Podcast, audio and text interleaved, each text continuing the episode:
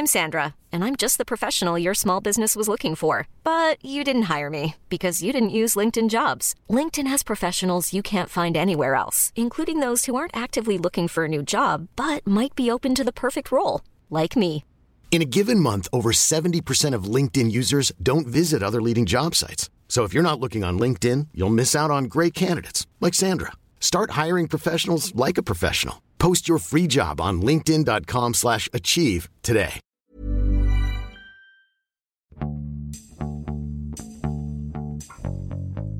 欢迎收听艺术有毒，我是胡胡。我是三米。今天我们非常高兴请到一位嘉宾周毅。周毅呢是中央美院的老师，然后也是一位策展人，还是 CLC 画廊的合伙人。呃，我们今天请周毅来，是因为周毅在央美油画系教一门叫做色彩感知学的课。呃，这也跟我们今天要讨论的这本书非常相关。我们今天要讨论的这本书叫做《呃明亮的泥土：颜料发明史》，是英国的一位科学家叫做菲利普·鲍尔 （Philip Ball） 写的这么一本书。其实这本书最开始是二零零一年出版的，但是英文版，然后二零一八年就去年差不多年末的时候才出了中文版。我也是一个巧合之下听到朋友推荐这本书，然后决定翻一翻，然后呼呼看了以后也觉得很有意思啊。我可以先补充一下对于这个作者的介绍吗？好，因为这本书是我今年看过，我觉得非常硬核的一本艺术史，也是我认为就是我们节目介绍的书里面非常非常值得推荐的一本书。那其中一个原因就是因为这个作者本身的身份，他不仅是一个科普作家。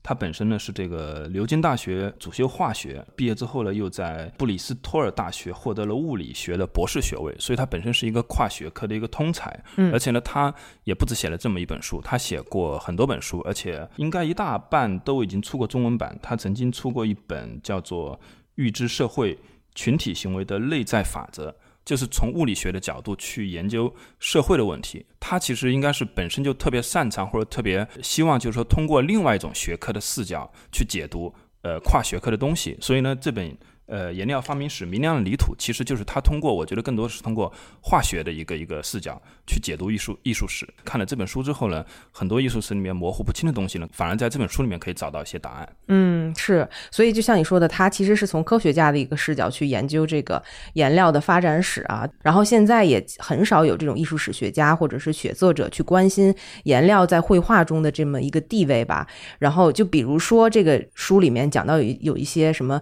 吸管的那种颜料包装啊，对印象派的一些重要性啊，丙烯的发明啊，对于抽象表现主义波普艺术的影响啊等等，这些我觉得都很有意思。所以这本书的视角呢，可能还是提供的呃跟其他的艺术史写作非常不一样的一种方式啊。然后同时，我觉得他在阐述这本书这个这个书的时候，还是有一个很清晰的时间时间线索，基本上是从古希腊、罗马到中世纪，到文艺复兴，再到印象派、现代主义这么一个时间的线索往下，科学的发展和这种文化的发展这样讲下去的。而且他会带入很多，就是颜料在当时的这种社会背景下是为什么会有这样子的一个发扬光大的这么一个一个事件产生。所以这些很殷实的资料和研究吧，然后我觉得，嗯，确实是很值得一读。但必须要说的是，因为里头有太多化学的这种什么元素啊、什么构成啊，其实还是挺难读的。但事实上，我建议就是大家能就克服一下，就是把把这个书的前几章，尤其是提到这个颜色是怎么构成的那个光学这个角度的分析，去去看一遍，或者是看个一两遍，嗯，因为这个看完之后，确实能让你对这个颜色有一个非常非常。就不一样的一个认识，就比如说，如果你只是仅仅只是学过中学的物理或化学的话呢，你大概是知道，就是光，比如说可以分成红橙蓝绿青蓝紫，反正就是可以分成几种颜色灯。但是你你不知道，比如说我们画布上那些颜色，它为什么会显显示那个颜色？其实呢，说的简单一点就非常简单，那种颜色它反你能看到它什么颜色，就是因为光的那个七个成分照射到它这种颜色身上之后呢，它吸收掉了里面的几种，然后呢反射。出来几种，那么你看到了就是它反射出来的那个光线，最后交织成了颜色。也就是说白了，就是说这个东西它不要的东西，它反射过来拒绝的这种光线，就构成了它的颜色。反而是它吸收的那个部分，你是看不到的。当然，就是说还有一些颜色是通过什么折射呀，通过这种这种散射造成的。就比如说这种天是蓝的，它是通过散射造成的；那那种彩虹是通过那种折射造成的。嗯，所以这种颜料的颜色，就是说一直是过去几千年来，就是说艺术家在面对的一个问题，就是说，嗯、怎么去面对这种物质性的一种颜料？因为我们看到的画布上的颜色是一种印象上的、心理上的一种一种概念性的，但是对于艺术家而言呢，它事实上就是一种活生生的一种一种，比如说矿物质或者是一种植物颜料，是一种他天天要亲手去研磨的一种东西。这本书里面，其实他在最开头的时候，呃，在书中其实就就反复的提到这样的一个概念：现在的艺术家，就是进入到现代和当代以后的艺术家，反而他们基本上是不跟颜料打交道，或者不去研究，或者也不去关心这个颜料是怎么构成的，是怎么生产出来的，他们也不需要去了解这些东西了。但是呢，在更早以前，在在比如说在中世纪的时候，他们其实最看重的反而是这个颜料的一个研磨的过程。当然，那时候颜料本身也是最珍贵的一种，就是它整个创作过程中最珍贵的一部分。颜料的价格非常之贵。这个书里面就这本《颜料发明史》里面提到，就是像丢勒这样的这种绘画大师，他的画上可能很多都可能是学徒画的，但是呢，他的这个。绘画的颜料一定是他亲手研研磨的，那个嗯绘画的那个油油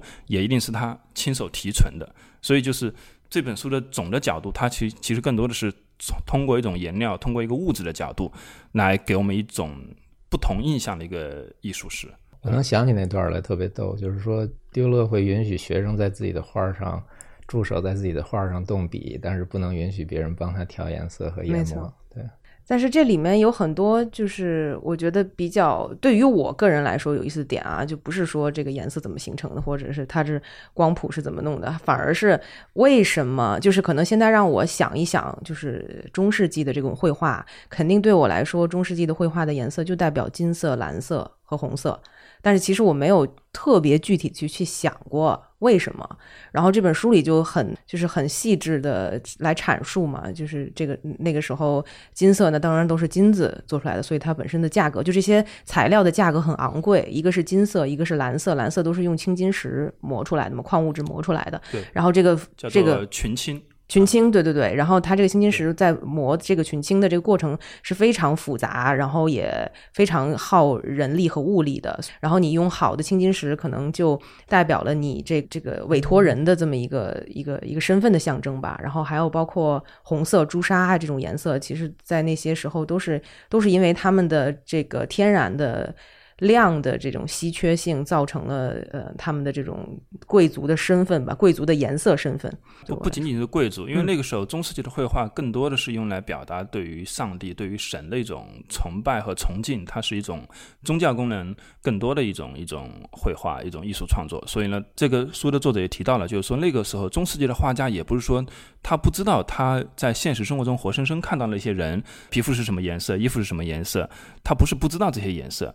他只是觉得。我我为什么要去画这些人？因为那个时候没有自然主义的这种概念，没有说我要去画一个活生生的人这么一个概念。他们就画就是画那些宗教圣经那些题材里的人物。那比如说他这个书里面反复提到，像圣母玛利亚的颜色一定要是那种群青色，因为那种群青的颜料是当时是最贵的一种颜料嘛，所以只有用最贵的颜料才可以表达这种。呃，圣母的形象宗教的嗯一种崇高等等，嗯呃，反而就是说从乔托开始了一点点离经叛道，就是不再去只画圣经中的人物，或者在人物里面他会画一些人物的背影，因为以前在中世纪绘画里面很少出现说一一个人物的背影，或者一个人物在一个运动过程中的一个瞬间，比如说转身转到一半等等这样的一些东西。但是从桥头开始呢，就开始了有一些这种自然主义的特征。是，我不知道周易对中世纪绘画的一些颜色之前，它就是价值观跟后来文艺复兴是非常不一样样的。那个时候，艺术家的技巧并不重要，它主要是说通过这个材料本身的昂贵来表达形象的它的重要性嘛。而且那个时候就是不是也说在那个彭贝古城那个阿佩里斯中世纪画家，他他们当时是怎么只用四色来表达的？就是有一种所谓的 universal colors，黑白红黄这四色。其实我在看这本书之前，就是我现在特别爱上 YouTube 看一些什么科普的那些小视频啊什么的，就是在看这本书之前就看过一个 Vox 呃 Vox 那个媒体做的一个科普视频，它是从语言学的方向来分析颜色嘛，就是说这个全世界有几百种、上百种语言，但是其实语言对于颜色的分类的话，最少的语言分类颜色就是四种，然后就是这个黑白红黄。然后所有的这些其他类型的语言，英语也好，中文也好，都是在这个基础上之上，可能会有各种各样子的分类，五种、六种、七种分类。但是所有最 basic 就是大家都会有的颜色，就是黑白红黄。这本书里也有带到，我只是看到那个的时候就想，对，其实前面我介绍这个作者的时候还没有提到，其实你你看这本书，你会觉得这个作者好像在语言学方面应该也是非常博学的，因为他在研究这个颜料颜色的时候，其实他追踪到这个颜色的最早的一个。一些词根，甚至就追踪到当时的什么古埃及那个时候去，包括这里面他他也提到有些语言里面一些颜色没有，比如说这种拉丁语里面它没有那种棕色和灰色等等，是，然后。呃，很多很多那种植物的颜料，最开始可能它并不是一个名词，可能是一个动词或者等等等等。但是因为我我对语言学没有很了解，所以看到这些地方的时候，我就基本上跳过去了。但是你能感受到这个这个作者从 那种学霸的那种感觉，就是他提到什么马上就开始去引经据典、旁征博引，就是好像没有他不懂的东西。但是是其实这个是一九八零年代的一个两个就是德国特别有名的语言学家做的那么一个实验，所以它里面的所有的 reference 都是。那两个人的那个研究结果，他只是把他们就是抓取过来了，但是那非常有意思。然后如果反正大家有兴趣，我到时候可以把那 YouTube 链接发过去。他就是用五分钟的时间来阐释一下这个四原色是怎么回事儿，为什么有所谓的这个 universal color 这么一个东西。哎，提到四原色，其实我觉得正好。这个其实是很很重要的一点，跟颜色相关的，因为四原色是古希腊那个亚里士多德提出来的一种颜色理论，好像他就是写了一篇文章叫《论颜色》吧。那么这个基本上就是说构成了整个古希腊文明，后来的罗马等等欧洲的文明，就是说一直到这个文艺复兴到牛顿那个时期之前吧，就大家基本上就就认可这种。四原色的这么一种理论，就是说认为就是世界就是由气、水、火、土这四种原色组成，同时呢，它对应就是四种基本的颜色。因为这个亚里士多德的理论跟宗教有绑定在一起，导致就是说，直到就是在工业革命之前，就是说，呃，大家很难很难，就是说去推翻或者是想到去推翻亚里士多德，就直到顿出现才开始去推翻亚里士多德。因为呃，我们知道就是光线的一个成分其实是。是牛顿用一种最科学的方式把它说明出来了嘛？就是在牛顿之前的那个笛卡尔，他呃搞清楚了这个彩虹是通过光线怎么形成的，但是呢，他他没有搞清楚光本身是什么。但是呢，牛顿呃他认为就是说光不是这种，或者说不是这种四种颜色。嗯，他通过一个他通过一个非常经典和非常简单的实验，就是先通过通过一个棱镜把光分解成七种。呃，颜色的光，然后呢，呃，再通过一个棱镜呢，发现就是说，这个时候分解出来的光，再通过这个棱镜的时候呢，已经不可能再被分解了。这个时候，它就它就证明了这个光实际上是由七种颜色组成的。我插一句，这个七种颜色其实它因为光是一个是一个逐渐过渡嘛，其实你可以分无数种，但是它分七种是因为这书里也提到了，是因为他想让这个颜色跟那个音符对应上。七个音符还是挺有意思的，就当时有这么一种趋势。哦，就是牛顿当时的这个意图还是想跟那个音音符对应上，是吧？对对对对对，这书里提到这一块儿，我还觉得挺有意思的。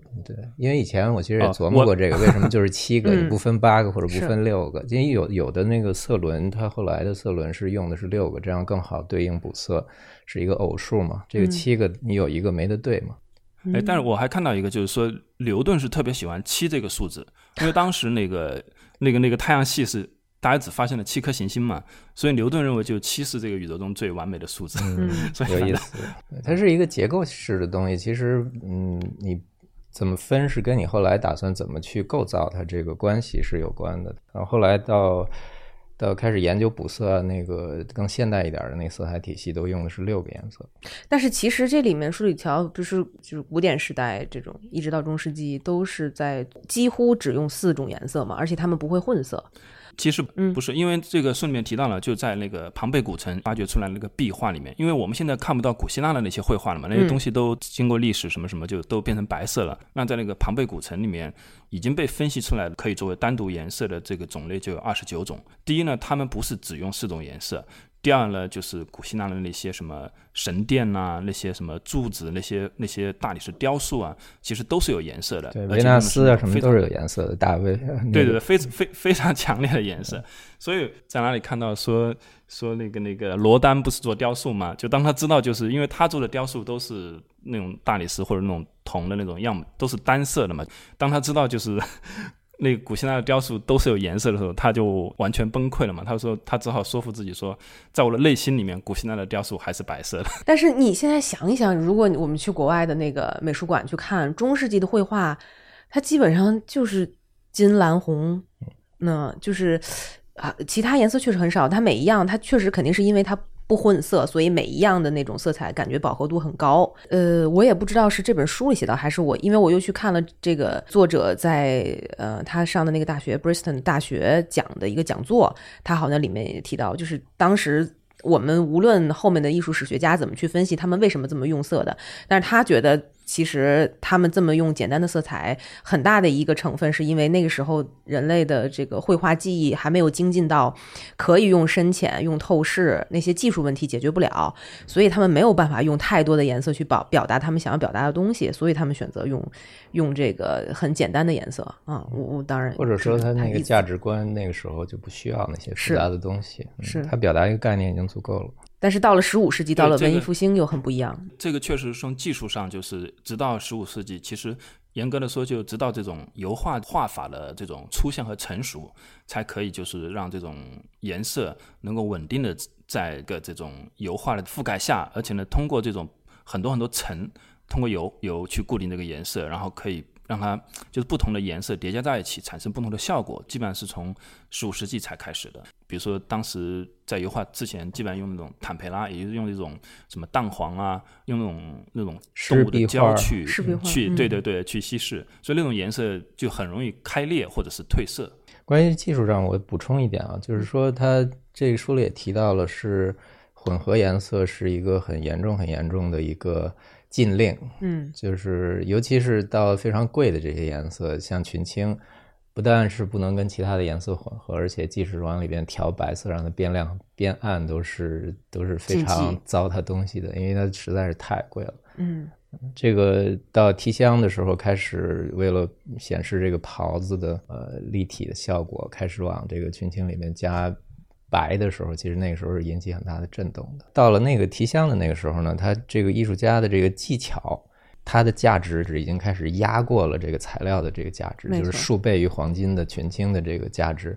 它所做的这件事儿才能被社会接受。正好提到这个提香嘛，我我稍微补充一下，就因为这个书里面真的就是有有呃有一个前后呼应的地方，在于就是这本书不是有两个地方出现了插图嘛？它在第一处插图的地方呢，其实就呃放了一张提香的一张名画，叫做《酒神巴库斯与阿里阿德涅》。那么这张画呢，其实它用的是这张画被修复过的色彩。那这张画最有名的地方就在于这张画里面使用了大量的这种群青色，而且它使用在了天空，使用在了这种呃就是人物之外的地方，在那个时候已经是一个突破性的地方。这张画呢，在很长一段时间里面，因为我们也提到，就是群青它会变暗在油画里面，所以呢，它经过几百年的时间，它其实已经变成一种很暗很暗的颜色了，就是我们印象中的那种西方的那种古典油画都是那种黑乎乎的那种颜色，然后很多人就以为提香当时就这个颜色，就。这个其实是直到就是很近的时候，就这张画被清洗，恢复了它原来的颜色。你说到这里，咱们有必要做一个那个媒介普及吗？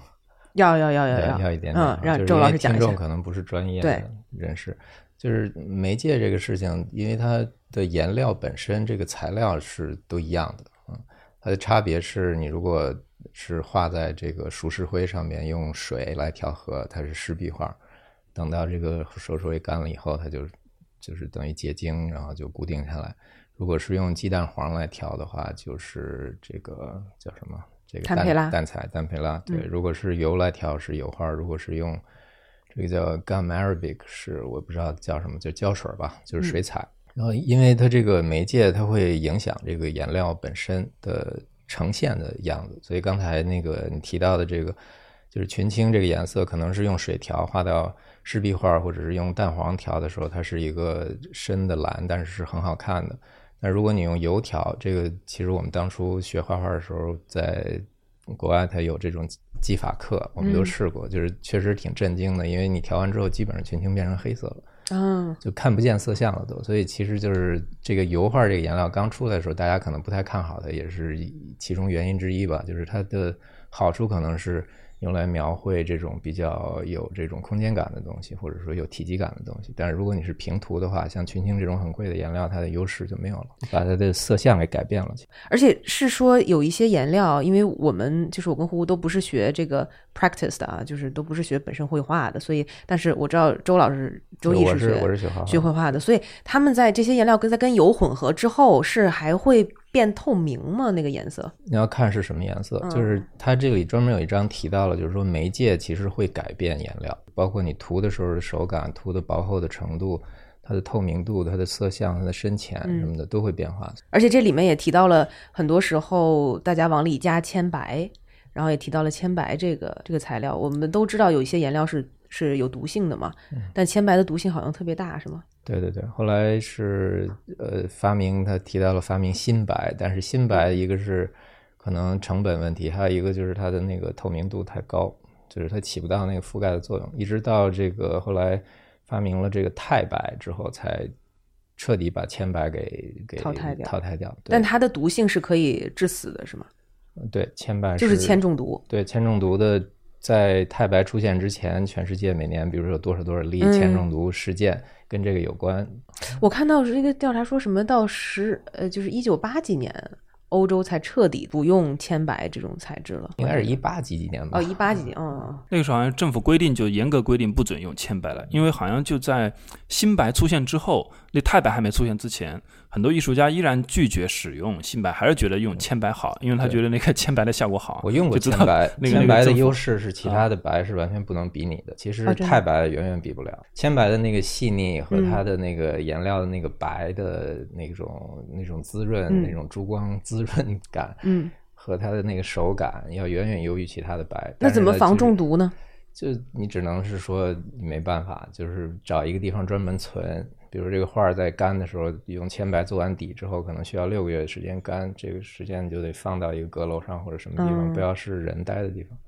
就是说戴手套或者戴面具什么的，这些都不管用。那倒可能不至于，就是不是说那么短时间的，但是长时间的会逐渐引起铅中毒。所以刚才就是胡胡在提到那个提香的时候，他用的那个蓝色，刚才说群青的那个，我怎我怎么记得就是说，因为提。因为 Titian 提香，它是它比较特别，它跟其他的那些就是呃文艺复兴的这个艺术家不一样，是他人在威尼斯，所以呢又提到说威尼斯是各种东方颜料或者东方进出口的这么一个港口，所以威尼斯的画家他们的他们拿到这些就所谓的东方进口的这种颜料是。最一手的第一线最快的，所以就是为什么威尼斯画家的那个作品都非常的明亮的那个颜色。还有一个原因，嗯，对，因为当时我的那个宗教其实对于这种宗教绘画的控制就是。教会对于这种绘画控制特别严的嘛，嗯，因为像群青这种材料，其实基本上就是教会控制的。但是呢，威尼斯因为在八世纪的时候，他就成立了共和国，后来就是说那个时候属于那个东罗马，也就是拜占庭。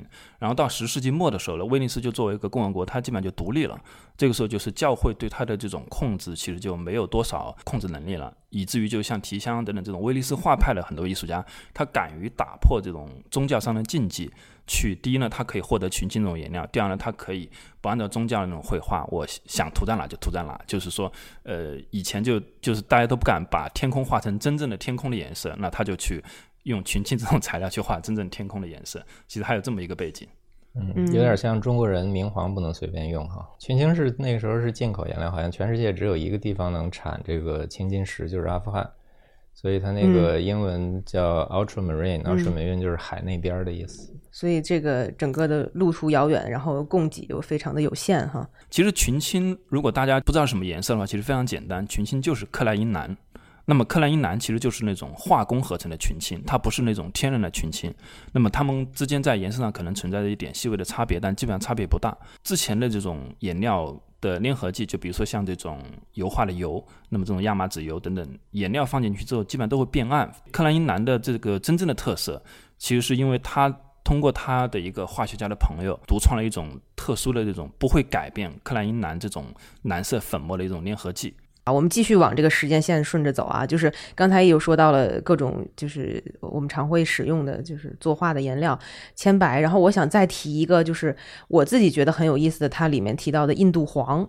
呃，就是 Rembrandt 伦勃朗说维米尔经常吧啊，维米尔也用是吗米尔是用伦勃朗也用一种黄，我也不知道是不是是不是印度黄啊。就是关于这个印度黄的一个一些传说，我觉得还还挺有意思的。他们这里边讲到有一个是什么人呢？反正可能也是教会的人，就专门去看了一下这个印度黄的嗯来源是什么，才发现呢原来是那个印度的牛撒的尿。对，是那个，呃，但是其实后来也有说，现在大家都当成一个既定事实啊，就说是这个是呃，这个农夫用那个芒果叶子去喂牛，然后牛尿液里面沉淀出来的这种黄色，然后把它做成染料，最后变成这个印度黄啊等等，说的是很很有理有据啊。但是因为我又去看了另外一本书，就是《颜色的故事》，基本上是和这本书差不多时间一个记者写的，它里面有。追溯到他本人亲自，这个有点像游记啊。一个记者想去看到颜色都是怎么在全世界各地产生出来的。这个游记他就亲自去到了印度，然后去问我们所知道的这些书里写的这个原产地的人。是否有这么一个东西？是否这个印度黄是存在的啊？等等，包括之后大家都说过，呃，一九零几年的时候，印度黄就被彻底的禁止了，因为就是对动物怎么样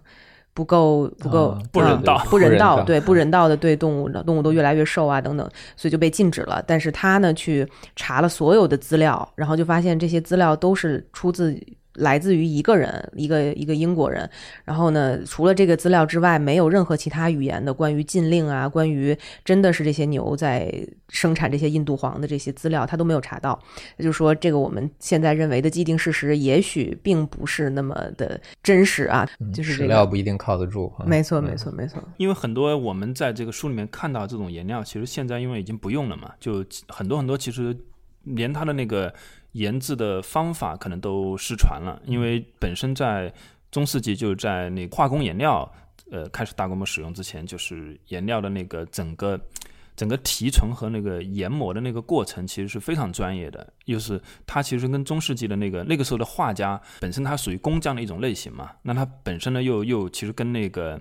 跟炼金术士啊，或者跟这种当时的一些那种颜料匠人等等，其实基本上就是一个性质的。所以呢，就是他们其实需要懂化学的知识，而且他们可能就本身就需要有一些这种化学的这种什么什么加热呀、提纯啊、蒸馏啊等等这样的设备。包括像我们前面反复提到的群青，其实它本身是一种矿物石，叫做青金石。你怎么把这种石头里面的群青非常非常呃高纯度的提炼出来？其实对于这种呃这种这种技术，其实要求非常高的。就我在那个一个纪录片，就是 BBC 出的一个纪录片，叫做《三色艺术史》里面，它有一集专门是讲到这个群青。那么他就讲到，就是说像一块普通的一个很小的一个石头。你要把它研研制出来，变成一个这种群青的粉末，就需要非常非常非常长的时间，最短的话都需要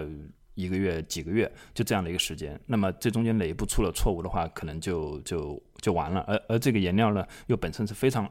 呃昂贵的，就昂贵到就是说，像这种委托人、赞助人去委托一个艺术家通过群青去画画的时候，还得派人盯着他，免得他那个去偷工减料。签合同的时候会签什么地方必须用什么颜色，这个袍子大概用到多少钱一两或者是一克的群青，而且要什么样质量、什么价格的都要签的特别清楚。我们要不要继续跟着这个时间线索？但是可能这本书里提到的很多，我们就是没有什么太多意思的章节，我们跳过啊，比如十七、十八、八十九世纪啊。当然，这个时候我们要记住也，也已经发生了法国大革命，然后这个英国已经开始工业革命了，等等，我们都要记住。所以这些时候，化学这个学科已经开始发展了。他后面花了很大的篇章来介绍印象派，呃，其实我看到这儿，我就觉得，因为这本书呢，我为什么说它非常硬核了，在于就是说，它本身因为这个作者学化学的，所以如果他对化学特别精通，呃，他讲了原子、分子什么什么化学式的时候，你当然觉得是完全理所当然的，因为他学化学的。但是当他提到艺术史的时候，你发现其实这个这个作者对于艺术史，第一呢，他非常的了解；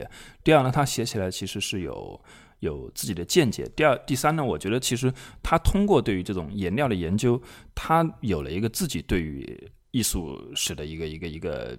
就是梳理出一个这种艺术史的一个上下文关系出来。就比如说像我们提到，比如说印象派，其实基本上就是说，就就就从莫奈从从这个时候开始了，对吧？但是呢，比如他提到印象派，他首先会提这个透勒，然后他提到就是说，像那个呃透兰，他当时去画很多那种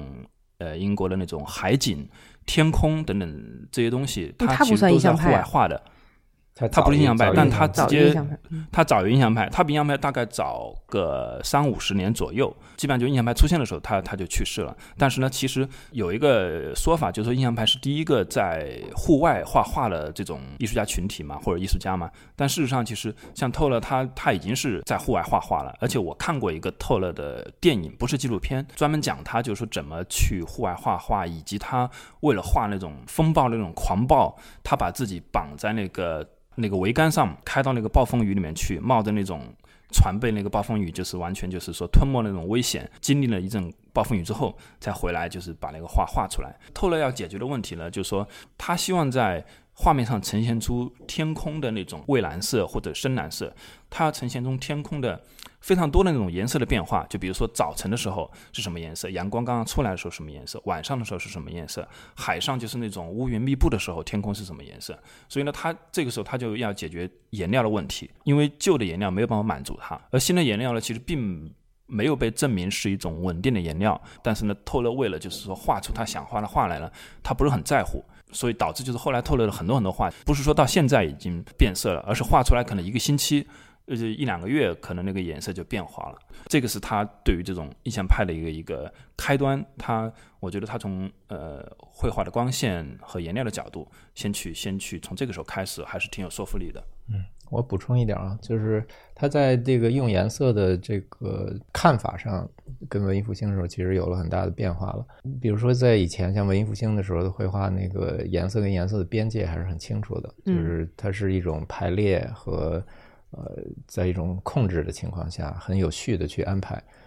到了德拉克瓦和这个透纳的时候呢，他们其实相信这个颜色是一种跳跃性的东西，它是在它不是物体，这个是什么颜色，那个是什么颜色，它要表达一个有点像是活着的一个世界，有生命的东西，所以呢，它的颜色实际上是在各种不同东西里边来回串的，就是这个是它的那个目标，这个可能后来跟这个。到了印象派之后的这个点彩可能有一定关系。其实这本书里面，他我觉得他对点彩的解释也是很科学，而且他也这里面也提出了，其实我们现在看到了像这种点彩派的代表乔治肖拉、修拉这样的画，其实也已经褪色了，也不是他当时画出来的颜色。当然，这也跟当时就是说他们使用这种不够成熟和稳定的颜料有关。因为他这里面提到，就是修拉这种点彩画法是是试图。通过当时的一种比较科学的一个色彩理论，也就是一种这种对比色的理论，他们希望把这种两个对比色放在一起，效果更明亮的这种效果应用到绘画里面去。它还有一个比例问题，就是对比色，你将你将它们并列在一起的时候，它可能是非常明亮的，或者是颤动的这种刺激的效果。但如果你把它变成非常小的点，把它并置在一起，或者一大片的话，比如说红绿的点。布到一起的话，它就在眼睛眼睛里会出现这种叫视觉混合，就最后你看到的是灰色。这个就是你你你上课教的那个，对，有一定的关系，对对，有一定关系。但是就那个时候其实已经很细了，它就是研究色彩已经不是说就是一个理论涵盖一切，它要在这个视觉和经验中得到验证。然后这些东西它要进入到那个时候开始有一点这种工业的东西，就是画布，它会解决实际问题，就是一个化学家或者一个研究色彩的人。会到这个工厂里边去指导这个印花布，为什么这个画布看起来这么晦气，是吧？我怎么用一个简单的办法能够改进这种工艺？就是他会有一些实际的研究成果。哎，这个书里有提到那个颜料商人是什么时候出现的？法法国大革命的时候，好像是不是？就是就是有这么一个，就就等于算是中间是。这专门为艺术家，不像以前作坊自己工作室来研制颜料，就是大量的这种新颜色开始出现的时候，这个颜料商其实就就很重要了。但是他们的出现，并没有让这个情况好转。其实艺术家听他们的，艺术家听这些专家的时候，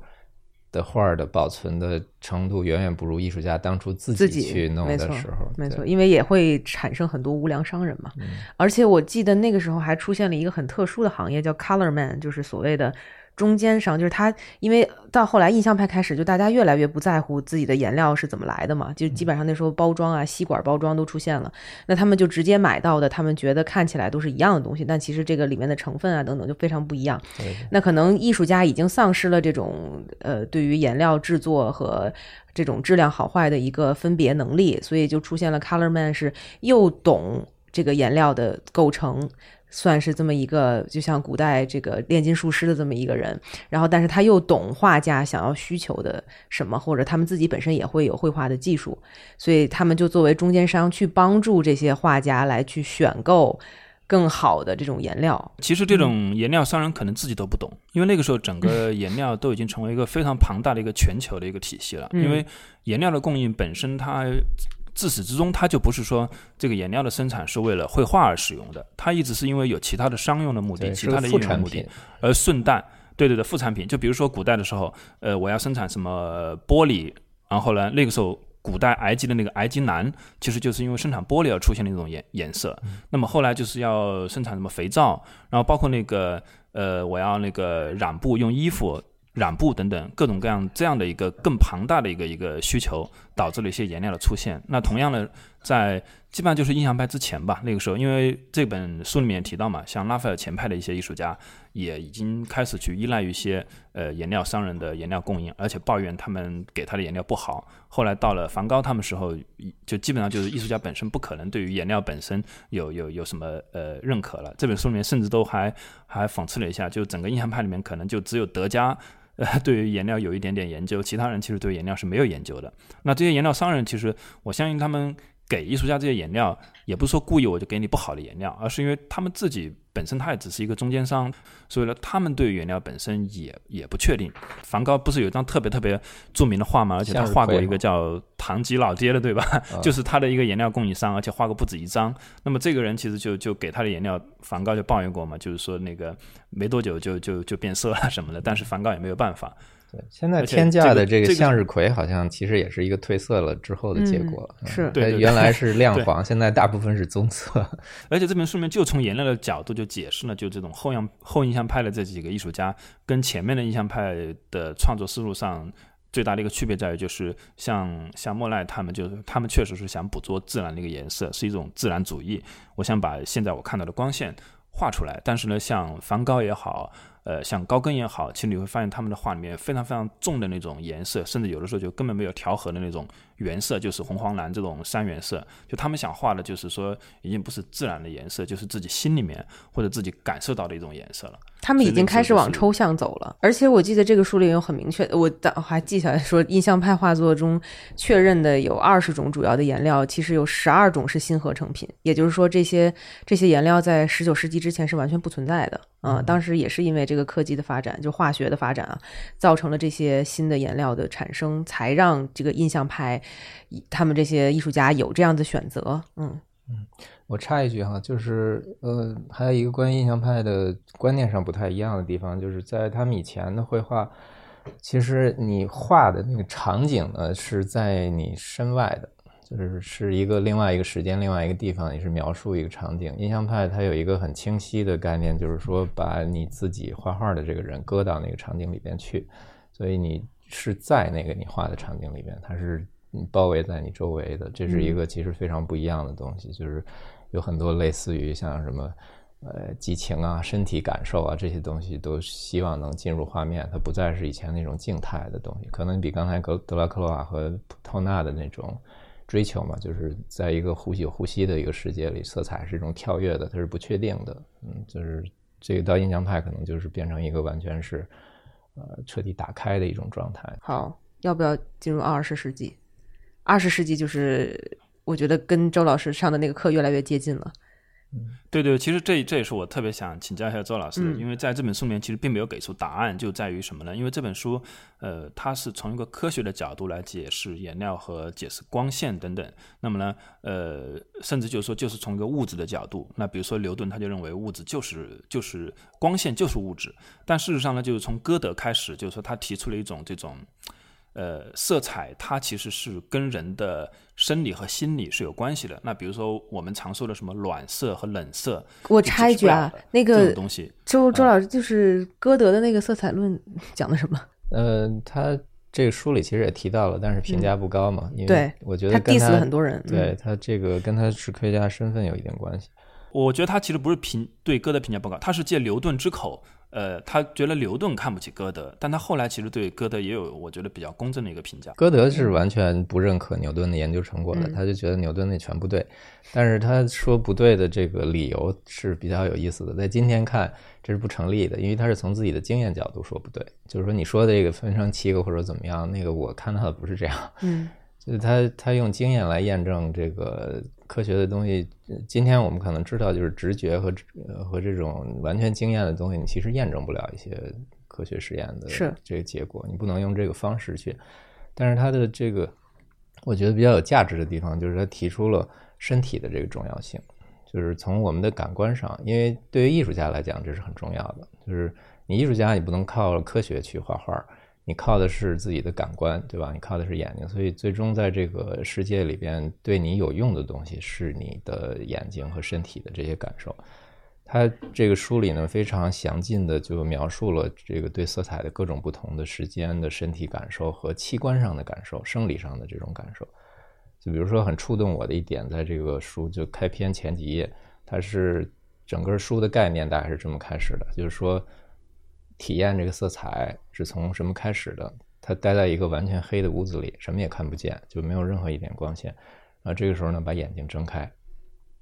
睁开之后呢，你什么也看不见，但是你在感受什么呢？你在感受这个眼睛的本身，你在感受这个器官的存在。它是从这儿开始的，就是从生理上开始的，这个非常非常不一样，就跟一个科学家的角度，他是转回来去看，就是这个世界是那样的，呃，它为什么是这样的？是因为我们是这样的，它最终是反观到人身上。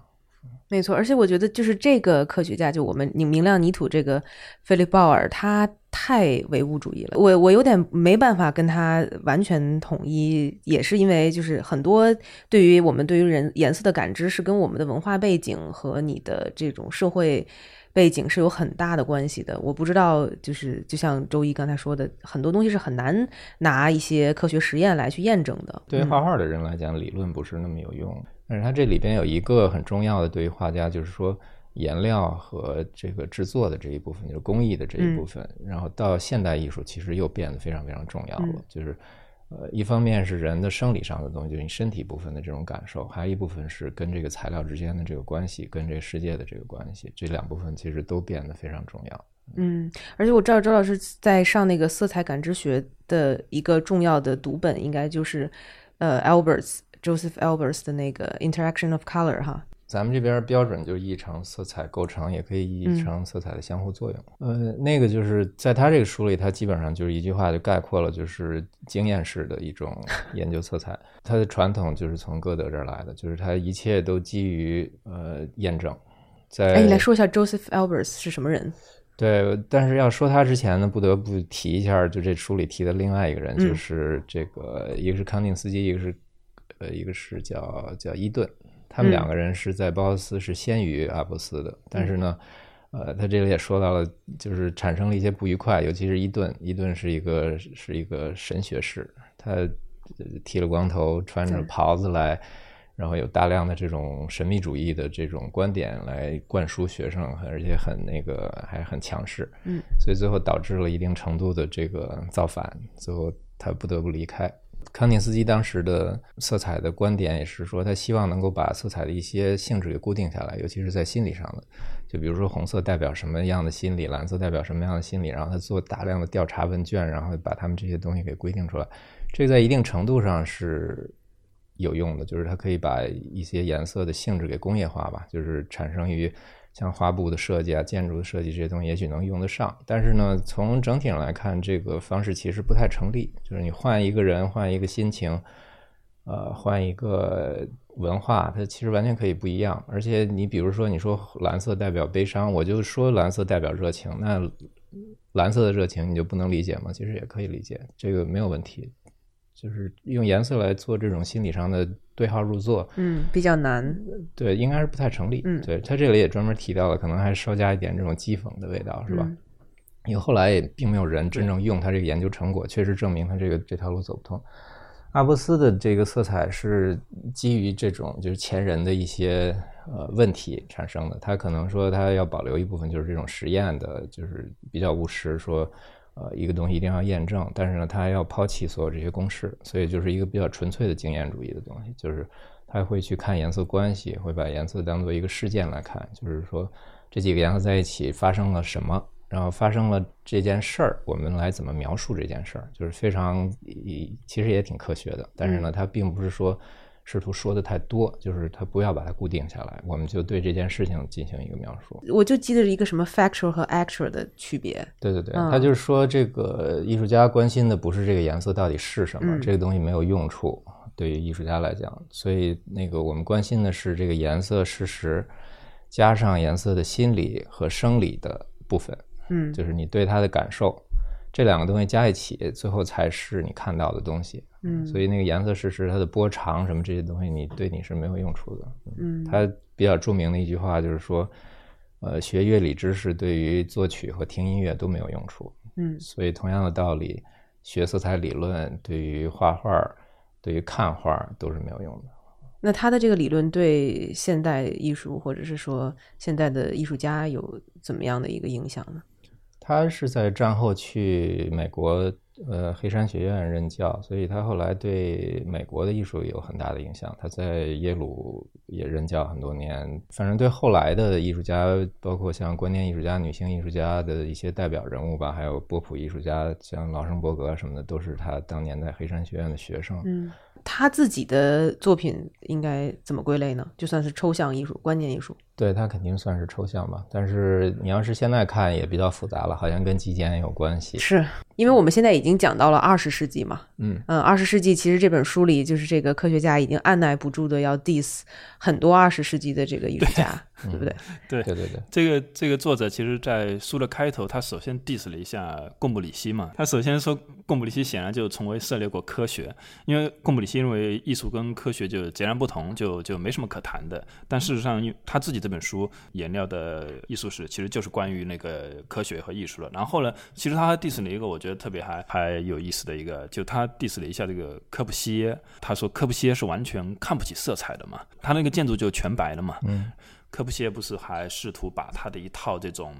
全白的建筑方案推销到那个意大利的墨索里尼那里去吗？他提交了一个方案，但是呢，那个那个呃，墨索里尼没有采用。但事实上，墨索里尼自己悄悄的用了，所以墨索里尼在意大利建了非常多的白色的建筑，包括方尖碑啊什么这样的东西。从二十世纪开始吧，就是说，呃，好像这个作者就不是特别的认可很多就是跟颜色相关的理论和艺术的运动。包括他后面提到的一些什么色域的绘画啊，提到罗斯科啊，提到这些人物，马蒂斯啊等等。这里边有个很大的争论，在这个历史上，就是形跟色的那个争论，就是到底是哪个更重要。在早期的比较传统的艺术里，都是比较强调轮廓。他，你像科布西耶那个，他是绝对是有传统的。就是在今天，我们也可以能特别明确的感知到，就是说。如果一个普通的呃，就非专业人士，你宁愿看一张素描是画的很好的、很生动的一张素描，你不愿意看一个呃各种颜色非常丰富的一张画，那是抽象的，对吧？你肯定是更更被那个素描那个东西打动，会被这个轮廓这个东西打动，所以一直有这么一个形和色之间的这个冲突吧。然后科布西耶的那个肯定是他更追求这种。精神性啊，这种就是或者说从历史上它称作恐色症的这种文明传统，就是所有的文明都有这种恐色症，它都是把形和这种理性能够控制的东西，把它提到一种比较高的位置，就是黑白的东西，因为它是二元论的，就是就是这个和那个，你在这个里边通过经验或者是通过这种理性的分析，你可以达到一个很高的一个高度，但是一旦变成颜色之后，它就至少是三个就乱了，就是这个你实际上没有办法去规范它，是一个完全失控的东西。所以到像格罗特、德拉克洛瓦啊、透纳啊、印象派，一直到现代主义，它其实是一个颜色逐渐在在战胜这个形的一个东西，就这个颜色从这个轮廓里出来了，而且开始失控。然后以至于后来颜色变成主角，它变成了就是全部内容或者是什么，就是这个是最难接受的一个东西。没错，有点像是一种反文明的东西，或者是在向野蛮进军。就是颜色，或者说有的时候把颜色归于原始，是吧？归于病态、腐败，或者是甚至于有的说是就是女性偏那边，就是男性、女性，男性是可能偏这个这个轮廓或者黑白，女性被。定义成色彩，包括它里面有有有有提到马蒂斯怎么怎么用，有我们都知道马蒂斯画的那个那些呃颜色很鲜艳的这种呃这种色块的这个作品啊，它里面也也也提到，就是说马蒂斯自己说，我们根本就是我完全不去想这个理论的事情啊，我基本上都是用这种元素加以安排，色彩的主要目的应该是尽可能的好的去表达情感。这个作者呢，就是。也是很 diss，就是说，当从本能出发的这些着色师谈论对色彩的运用时，我们想要寻找这种一致性就不明智了，等等等等。你如果学过画的话，这个特别清楚，就是学过画人对色彩都是很苦恼的一个东西，就是你你通过努力的练习，你可以把素描画得很好，但是色彩你再怎么练也没有用处，就是老师只是说。谁感觉好，谁感觉不好，然后他说不清楚这个，对，不可名状，感觉对你只能自己自己去琢磨。体会。其实最后呢，其实色彩是一个关于什么东西，就是关于你的那个发明创造能力，或者说关于你瞎编的能力的一个东西，就是你你凭空编造一个东西的能力怎么样，或者你的想象力怎么样，它不是一个通过能练习能能能变得更好的东西。我们要不要说一下他怎么 diss 那个罗斯科？呃，其实。谈到这个罗斯科之前，我觉得他这里面有有一个我们我们还要稍微聊一下，就是他在这本书的后半部分，就是谈到了这种新的颜色的出现，因为这个时候基本上都都是那种呃有机的化工颜色了嘛，那这个时候颜色的这种可选性其实就非常丰富了。那么以前可能只有几十种颜色你在绘画的时候可以使用，然后你需要。用呃创造新的颜色的话，你就必须要想各种办法，就比如说把不同的颜色呃通过好几层的方式叠叠加起来，就像以前那个中世纪的艺术家就经常要解决的一个问题，就怎么去画这个人的皮肤嘛，这种肉色。那个德库林就说，这个油画就是因为要画这个肉体才出现的。那么到了这个工业时代，就新的颜料出现的时候，丙烯也出现了，它很好的解释了就是丙烯跟这个油画的区别。周老师，你来说一下丙烯跟油画的区别。它这个还挺复杂的，丙烯的化学成分是比较复杂的。嗯，但是就是专门提了一下，它有一个进化的一个过程。先是从一个什么什么，最初是类似一战的时候的一种炸药，呃，有大量的这种生产，或者是至少是炸药的一部分的成分吧。然后这个东西最后发明了一种一种媒介能够溶解它，然后呢，呃，开始一步一步的最后走向今天的丙烯，但是使用上性的丙烯，嗯，使用上跟油画的区别是什么呢？它一开始的时候是一种流质的颜料，嗯，呃，但是流质颜料不是很受画家的欢迎，然后一直到这个丙烯生产商推出了可以像油画一样那样可以堆砌有笔触的颜料，才开始画家才开始喜欢这个东西。然后来到了现代主义时期的时候，其实这种流质的各种工业颜料，还有 enamel，enamel 在这儿可能翻成叫瓷漆，是吧？嗯，这个这些东西开始被艺术家喜欢，是完全出于另外一种目的，就是他不是把它当做颜料来用，呃，就是像那个斯特拉什么，他们买颜色的时候，他啊，尤其是他举了一个例子，最有意思是劳申伯格买颜色的时候，他买降价颜这种工业的罐装颜料，他根本不知道里面是什么颜色。开了盖儿之后是什么，他就用什么。对，所以他们那个时候想要走到其实是自己的这种主观计划之外，或者说颜料之外的一个一个世界去。就我不去对它做一个计划，它可能是呃完全是另外一个东西。他用比如说刷暖气片的那个铝的那种漆来作画，那个暖气片那个铝的那个。颜色根本不是说为了想要一个银色，所以用那种铝漆，它是为了其他的目的，比如说可能更好的能够呃反射热量，嗯，所以那个颜色跟它的那个东西根本没关系，它就不是颜料。但是呢，被艺术家拿过来用来画画用，它是典型的就是要要走到这个颜料的这个范围以外去。是。所以就是你刚才还没有解释，就是丙烯跟油画的它的它的好处是什么呢？啊，水质和油性的这个最主要的差别，我觉得就是干干的快。嗯，你比如说，你要是想在几个不同的半透明和透明的这个层次之间，你可能需要大概一个小时就可以干，你就可以就可以画第二层。这个这个优势其实是很明显的。嗯还有一个就是到了像波普时候，这个艺术家更喜欢画的比较平的颜色，就是他不希望那个颜色本身太有魅力，他希望颜色本身是没有魅力，就是非常像这种工业化的日常的这种感觉。就是它里边用了一句话，像劳森伯格说，画里边用的东西如果是真实世界的东西，最后才能好像更像这个真实世界，和更好的能融入进去。嗯他就希不希望那个自己的作品跟这个真实世界有这种区别。但是这些东西的不稳定性就很强，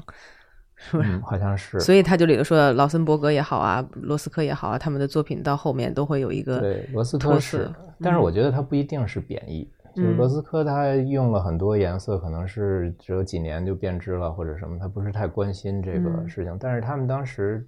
作画，他并不是完全不知道这个，他不是完全出于无知最后导致的这个结果，跟那个时候的他认为什么重要有关系。嗯，嗯，他们就是不在乎。那这这本书的最后呢，其实我们没有必要细聊，但是呢，我觉得可以推荐大家感兴趣呢，可以去看一下。就是这本书，因为确实是非常的充满了技术的细节。那么像像比如说，如果呃我们听众里面就说呃接触过版画呀，接触过照片呢，尤其是什么银盐摄影啊什么的，你会发现居然在这本书里面你找到了非常非常专业的，而且非常非常清楚的对于比如说那个版画的制作。那包括铜版画，铜版画又细分成什么非诚实刻版画，还有一些呃石版画，还有包括那个克罗版怎么制作的，以及这个照片是怎么回事，照片这个银岩照片是怎么生成的，他怎么去解释，在这本书的最后的一两章里面，有一整他章都是我觉得关于照片的彩对对色照片。嗯。所以这个是我读这本书的一个意外的一个收获。嗯。他在后边，呃，我还想提一个，可能是跟现在正发生的当代艺术有一定关系的，就是他专门有一块儿讲了这个弗兰克 Stella，呃，斯特拉嗯，他的这个转变，就是他从极简主义那个时候用这些工业漆画画的这种作品，突然一下转向了进入空间的这些立体的，用呃一些工业废料，像这种铝蜂窝板和一些工作室里的废料来做这种一个半浮雕式的东西。他的作品呢，其实他是一个很重要的一个艺术家，但是他这个转变一直到今天都在被讨论，也是不太被大家理解的一个一个东西。他这里就是试图做了一个他这边的解释，我觉得还是挺有意思的。就他觉得今天可能这个颜色的发展可能不再是颜料了。他引用了一些呃斯特拉对这个康定斯基的批评，他推崇毕加索一些地方，然后呢贬低了一些呃康定斯基。他用的这个原话是说，康定斯基的颜料从来也没有变成过空间。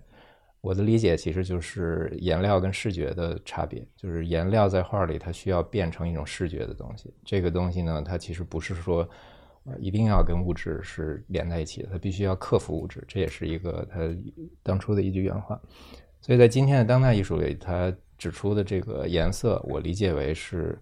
呃空间中的一些东西，就是光线和材料的东西。嗯从这一点上看，他对前面有一些艺术家这种现代艺术家的这种贬低啊，其实不一定是贬低，就是他其实这个是在变化，就是他们的感兴趣的东西点已经从颜料开始转向日常的一些更可能司空见惯的一些材料没。错，从它的这个颜料的物质性，可能转到其他的这个，它还是材料，对，但是它不是颜料了。嗯嗯嗯，对对，就可能就是氛围、光线和材料，就是今天的材料其实很多了很多了。好的，哎，最后我我还想推荐一下，就是说，呃，我们没有提到的，但是就是说，呃，几本书或者是纪录片，一个呢，就是因为我们完全没有提到中国的颜料嘛，但事实上就是中国的颜料在呃丰富性上或者是呃在使用方法上，应该说跟西方是各有千秋的，而且我们像我们前面前面提到的，像朱砂这种一度在呃西方中世纪非常非常珍贵的颜料，事实上在中国呢很早就大量的使用，所以呢，但是很可惜的是，国内没有太多的研究中国画颜料的书，而且呢，因为现在国画的画法。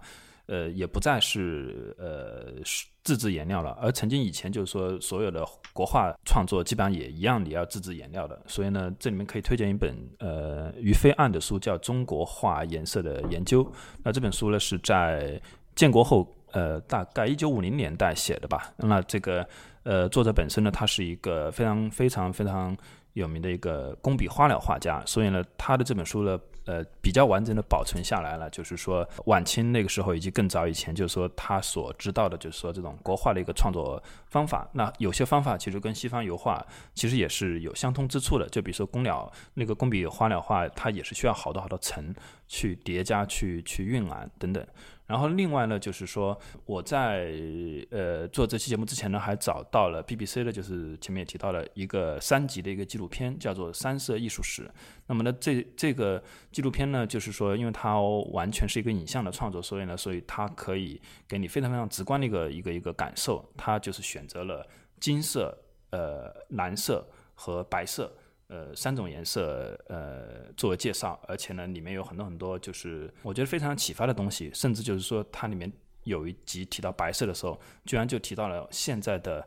白色的画廊这个空间是怎么来的，其实跟这个白色的颜色有非常大的关系，而且它是在比我们想象中更早的一个时代就就就出现了这种白色的空间。那呃，大家感兴趣就可以去找找来看一下。好，行，那我们就先这样。我觉得我们今天就聊的差不多了。好，就这样，拜拜。感谢收听《艺术有毒》播客，这是由两位艺术从业人员主持的艺术读书的跑题节目。我们的节目可以在 Artist Poison 官方网站、苹果播客、喜马拉雅电台、网易云音乐以及荔枝电台上收听。